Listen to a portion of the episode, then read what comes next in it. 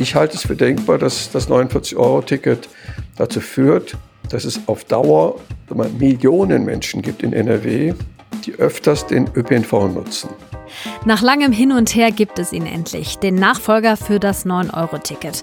Für 49 Euro soll man bald deutschlandweit mit Bussen und Bahnen fahren können. Wir klären in diesem Aufwacher, was ihr dazu wissen müsst. Ich bin Wiebke Dumpe. Hi. Rheinische Post Aufwacher. News aus NRW und dem Rest der Welt. Und wir schauen in dieser Folge auf die Fußball-WM in Katar. In etwas mehr als zwei Wochen geht's da los und an dem Turnier in dem Land gibt es viel Kritik. Wir gucken uns mal an, wie man mit dem ganzen Thema umgehen könnte. Jetzt aber erstmal das 49-Euro-Ticket. Das ist beschlossene Sache. Wir bekommen das sogenannte Deutschland-Ticket. Und das war ja ein Ring um die Finanzierung bei Bund und Ländern. Jetzt haben sie sich dann darauf geeinigt, wie sie das machen wollen. Und klar, ne, 49 Euro, das ist immer noch nicht so günstig wie das 9-Euro-Ticket. Und für manche wird es sich auch einfach nicht lohnen. Aber für viele andere wird es eben schon Vorteile haben. Was ihr rund um das Ticket wissen müsst, das kläre ich jetzt mit dem RP Wirtschaftschefreporter Reinhard Kowalewski. Hallo Reinhard. Ja, ich grüße dich. Das 9-Euro-Ticket, das haben zwischen Juni und August 52 Millionen Menschen gekauft und rund 10 Millionen haben ihre Bus- und Bahnabos in 9-Euro-Abos umgewandelt. Wer das hatte, konnte in ganz Deutschland mit Bussen und Bahnen und Regionalzügen fahren. So soll das ja jetzt beim 49-Euro-Ticket auch laufen. Vielleicht können wir direkt am Anfang mal klären, wer wird von diesem Nachfolger, also von diesem 49-Euro-Ticket denn besonders profitieren? Ja, ich sehe zwei Gruppen. Das eine sind natürlich alle die, die jetzt schon ein Abo haben, das aber in der Regel 20, 30, 40 Euro teurer ist. Also es sparen alle diejenigen, die jetzt schon ein Abo haben, abgesehen von wenigen Ausnahmen, wenn Leute nur eine sehr kurze Strecke fahren. Da gibt's manchmal Abos, die kosten auch nur so rund 50 Euro oder etwas drüber. So, die zweite Gruppe sind alle die, die sich überlegen, gelegentlich mal unterwegs zu sein. Denen war das bisher alles zu teuer und zu anstrengend, vielleicht auch immer Einzelfahrscheine zu kaufen. Die können jetzt ein 49-Euro-Ticket kaufen und können damit natürlich auch gelegentlich mal sagen wir, einen weiteren Ausflug machen. Hm, stimmt. Das ist ja jetzt manchmal echt noch wesentlich teurer, wenn man sich dann jeweils Einzeltickets für die Strecken kauft. Da lohnt sich dann auf jeden Fall der Vergleich, ob es mit dem 49-Euro-Ticket am Ende günstiger wäre. Ab wann soll es denn das neue Ticket hier geben? Eigentlich war gehofft worden 1. Januar. Ich vermute mal, das wird sich jetzt noch ein, zwei Monate hinziehen. Der Bundesverkehrsminister Herr Wissing hat uns ein Interview gegeben, wo er andeutet, dass er glaubt, es klappt nicht ganz so schnell. Das liegt daran, dass die ganzen Verkehrsunternehmen sind ja noch nicht so komplett digitalisiert. Die müssen also noch ganz die ganzen Systeme umstellen. Auch im Gespräch mit uns merkt man bei den NRW-Verkehrsverbünden, dass die sagen, ja, da haben viele Kunden noch die alten Abokarten, die können wir gar nicht in wenigen Wochen umtauschen. Na gut, dann gelten notfalls die alten Abokarten weiter und die Leute kriegen ein bisschen Geld zurück. Also ist nicht ganz so einfach. Ich schätze mal, im Februar oder März geht's richtig los. Also soll man das Ticket dann am Ende nur digital kaufen können oder wie sieht's aus? Der Bundesverkehrsminister will, dass es eigentlich nur digital verkauft werden kann. In der Realität wird das anders sein. Also Viele Verkehrsfirmen werden wahrscheinlich für ein paar Monate auch Einzelkarten verkaufen. Ähm, der Verkehrsverbund Rhein-Ruhr ist der größte Verbund von NRW, aber auch von ganz Deutschland. Der sagt aber, wir werden das über die App verkaufen. Die Deutsche Bahn, die hat auch eine App, die können natürlich auch das 49-Euro-Ticket verkaufen. Und die Chefin des Hamburger Verkehrsverbundes hat jetzt in einem Interview gesagt, naja, wenn wir einen Einheitspreis in ganz Deutschland haben, können wir eigentlich als Hamburger das 49-Euro-Ticket auch bundesweit verkaufen. Die hat natürlich völlig recht.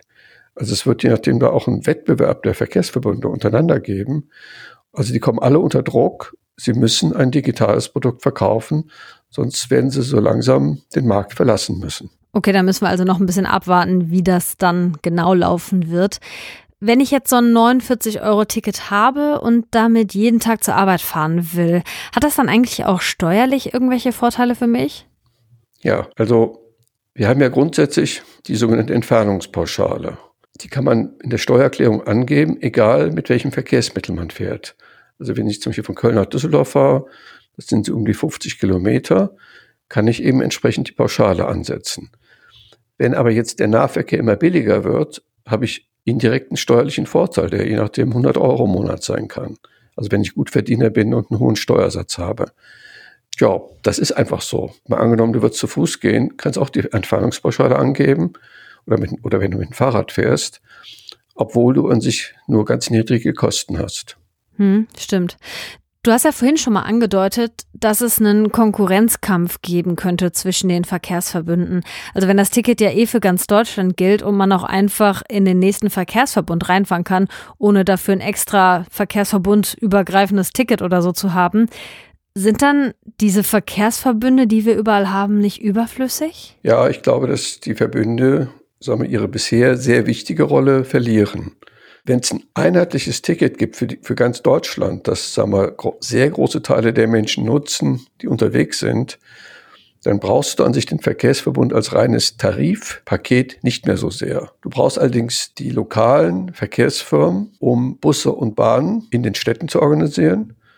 Und du brauchst auch Verkehrsverbünde, um die S-Bahn zu organisieren. Also zum Beispiel die, der VRR organisiert die ganz großen S-Bahn-Strecken in NRW zusammen mit dem VRS. Also sie werden nicht verschwinden, aber sie verlieren stark an Bedeutung. Was denkst du persönlich denn über das 49-Euro-Ticket? Wird das mehr Leute in die öffentlichen Verkehrsmittel ziehen? Und ist es auch ein guter Weg, um die Menschen jetzt gerade in der Krise zu entlasten? Ähm, das 49-Euro-Ticket finde ich gut, weil ich glaube, es wird viele Leute dazu bringen, das öfter auszuprobieren. Also es wird Leute so ein bisschen beweglich machen. Also die ganzen Pendler, also es sind ja Millionen Menschen in NRW unterwegs, die praktisch täglich mit dem Auto zur Arbeit fahren. Und wenn die so ein günstiges Angebot haben, glaube ich, dass viele sich das kaufen und dann eben, wenn mal schönes Wetter ist, fahren sie mit dem Fahrrad zur S-Bahn und wenn wieder schlechtes Wetter ist, fahren sie mit dem Auto. Also damit könntest du das Klima schon sehr entlasten. Und sowas machen die Leute nicht, wenn ein Abo 100 oder 150 Euro kostet. Ich halte es für denkbar, dass das 49-Euro-Ticket dazu führt, dass es auf Dauer Millionen Menschen gibt in NRW, die öfters den ÖPNV nutzen. Insbesondere, wenn man dann eben sagt, okay, 49 Euro für ganz Deutschland, für alle Kunden. Dann machen wir vielleicht 39 Euro für die Studenten oder für die Azubis und vielleicht auch für Menschen, die wenig Geld haben. Also dass man da eine gewisse soziale Anreizfunktion noch reinpackt. Also ich glaube schon, dass du für, durch einfache Tickets eine Einreizfunktion äh, aufbaust, dass Menschen das öfters nutzen. Das 49-Euro-Ticket. Es kommt. Wann genau, steht noch nicht fest. Angepeilt ist der 1. Januar, aber es sind noch ein paar Details zu klären. Die Hintergrundinfos zu dem Thema hatte Reinhard Kowalewski. Danke dir. Ja, vielen Dank. So Leute, Hand aufs Herz. Wer von euch hat Bock auf die Fußball-WM in 16 Tagen? Mich ganz persönlich kriegt man damit nicht. Aber ich kann eingefleischte Fußballfans natürlich schon verstehen, wenn sie sagen, ich will mir diese WM anschauen, weil ich liebe Fußball. Aber wie geht man denn jetzt mit Katar um? Darauf schauen wir jetzt mal ein bisschen ausführlicher mit RP-Politikchef Martin Kessler. Denn klar ist ja, Trotz aller Kritik daran wird diese Fußball-WM in etwas mehr als zwei Wochen stattfinden. Hi Martin. Ja, hallo Wiebke. Wie ist denn das bei dir? Bist du in Fußballstimmung? Es geht. Also nicht so richtig, weil es irgendwie ungewöhnlich ist, dass im äh, November eine Fußball-WM beginnt. Ja, okay, die Jahreszeit ist eine Sache, aber es gibt ja auch generell viel Kritik an Katar. Ich werfe mal ein paar Stichpunkte rein, also Menschenrechte, die nicht geachtet werden, Tote auf Baustellen, bei den Stadien und, und, und. Ne? Hier bei uns wollen einige Kneipen die WM deswegen gar nicht erst zeigen, um so ein Zeichen zu setzen. Und auch Politikerinnen und Politiker wissen noch nicht so ganz genau, ob sie jetzt nach Katar fahren oder nicht, oder? Das ist richtig. Es ist eine gewisse Ambivalenz, kann man sagen.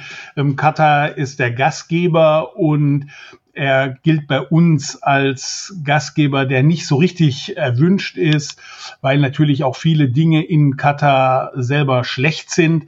Aber ich finde, ähm, Deutschland hat sich entschlossen, die, das Turnier nicht zu boykottieren. Und insofern sollte man auch eine, in gewisser Weise die Gastgeberrolle Katars anerkennen.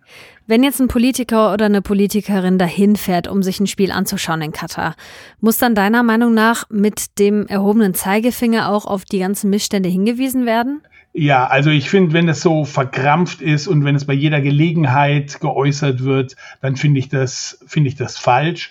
Aber ähm, wenn man hinfährt, wenn man als Politiker, Politikerin hinfährt, dann äh, sollte man zumindest das im Bewusstsein haben, dass hier nicht alles ähm, Gold ist, was äh, glänzt. Ich finde, die Bundesinnenministerin hat das ganz gut gemacht. Sie hat es klar angesprochen.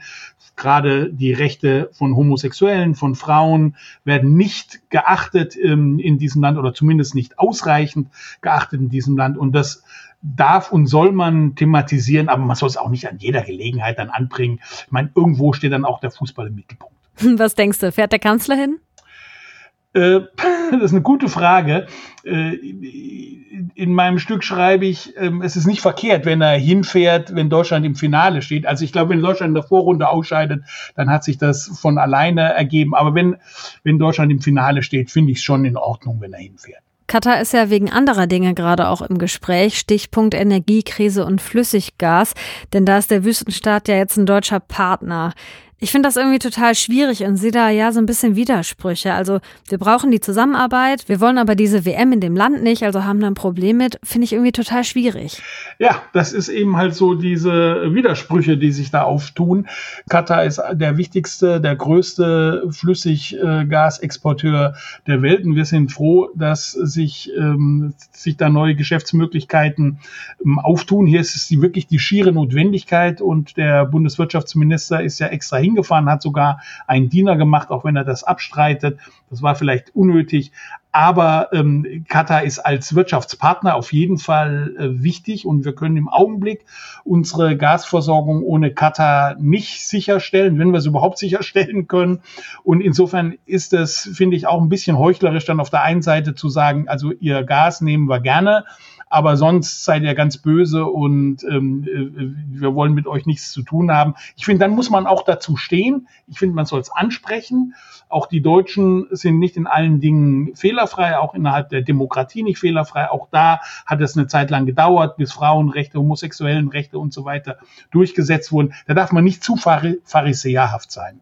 So eine Fußball-WM ist ja auch immer Werbung für den Gastgeber und Katar will auch mehr Touristen und Touristinnen aus dem Westen irgendwie ins Land locken locken und sich gut präsentieren. Meinst du, wir schauen nach der WM auch irgendwie ganz anders auf das Land? Ich glaube ja. Also bei mir ist schon, hat sich der Blick schon verändert, wenn man sich intensiver mit diesem Land einfach beschäftigt. Dann sieht man, dass, sag mal so, die Stereotypen dann eben doch nicht ganz so stimmen. Zum Beispiel verbessert sich das eine oder andere. Die Frauenrechte haben sich verbessert. Es werden auch keine Homosexuellen hingerichtet. Ich, ich weiß auch nicht jetzt von irgendwelchen Peitschenhieben, aber okay, ich meine, das ist, das ist schon etwas absurd, wenn wir darüber reden müssen. Also es ist sicherlich nicht gut. Aber es ist auch nicht so, dass es schlechter wird oder gleich bleibt, sondern die Regierung in Katar zeigt sich durchaus reformfreudig und versucht das ein oder andere äh, zu verbessern innerhalb natürlich des Herrscherrahmens. Der darf natürlich in keiner in keinem Fall ähm, irgendwie angetastet werden. Aber ich denke mir schon, dass auch von den Kataris und von der katarischen Regierung abhängt, wie sich das Land präsentiert. Wenn es deutlich wird, dass da doch mehr Reformen möglich sind, als es im Augenblick scheint, dann denke ich auch, dass sich die ähm, Sichtweise auf Katar verändert. Sagt Martin Kessler, Politikchef bei der Rheinischen Post. Danke für deine Perspektive. Danke. Wiebke. Das hier könnt ihr heute und übers Wochenende mal im Blick behalten. Die Außenministerinnen und Außenminister der sieben wichtigsten Industrienationen treffen sich heute nochmal in Münster. Seit gestern sprechen sie da unter anderem über die Folgen des Kriegs in der Ukraine und wie auch mit China und dem Iran umgegangen werden soll. Bundeskanzler Scholz trifft sich in China heute unter anderem mit Staatschef Xi Jinping. Bei den Gesprächen geht es vor allem um die deutsch-chinesischen Beziehungen, den Ukraine-Konflikt und um den Umgang mit Taiwan. Außerdem sollen die Menschenrechte Thema sein. Scholz hatte vor seiner Abreise in der Frankfurter Allgemeinen Zeitung einen Kurswechsel im Umgang mit China angekündigt. An der Reise von Kanzler Scholz gibt es auch Kritik, unter anderem, weil sie zwei Wochen nach dem Parteitag stattfindet, bei dem sich Staatschef Xi Jinping mehr Macht gesichert hat. In Ägypten geht am Sonntag die Weltklimakonferenz los.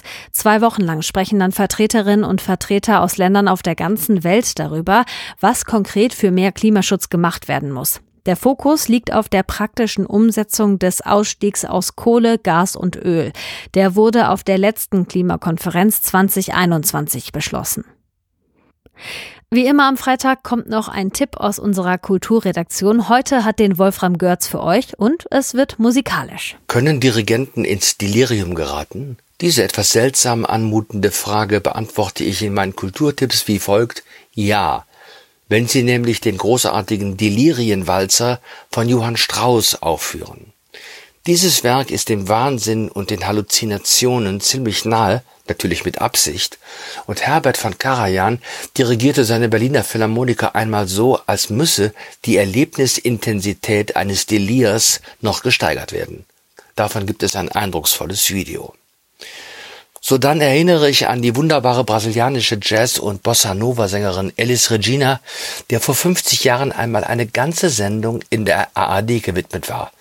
Was damals noch im Fernsehen möglich war, köstlich. Und dann porträtiere ich den französischen Pianisten Eric Lesage, der eine wunderbare CD mit impressionistischer Musik seiner Heimat vorgelegt hat. Ihr vielsagender Titel Hängende Gärten. Den kompletten Kulturtipp von Wolfram Görz findet ihr auf rp-online.de. So, und zum Schluss gucken wir noch schnell aufs Wetter. Der Tag geht grau und teils noch nass los, später ziehen Schauer ab und es lockert auf. Dazu 10 bis 13 Grad auf den Bergen um die 8. Es kann auch windig werden.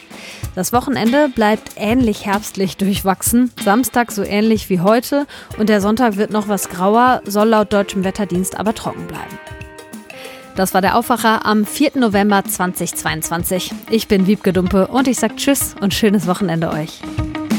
Mehr Nachrichten aus NRW gibt's jederzeit auf RP Online. rp-online.de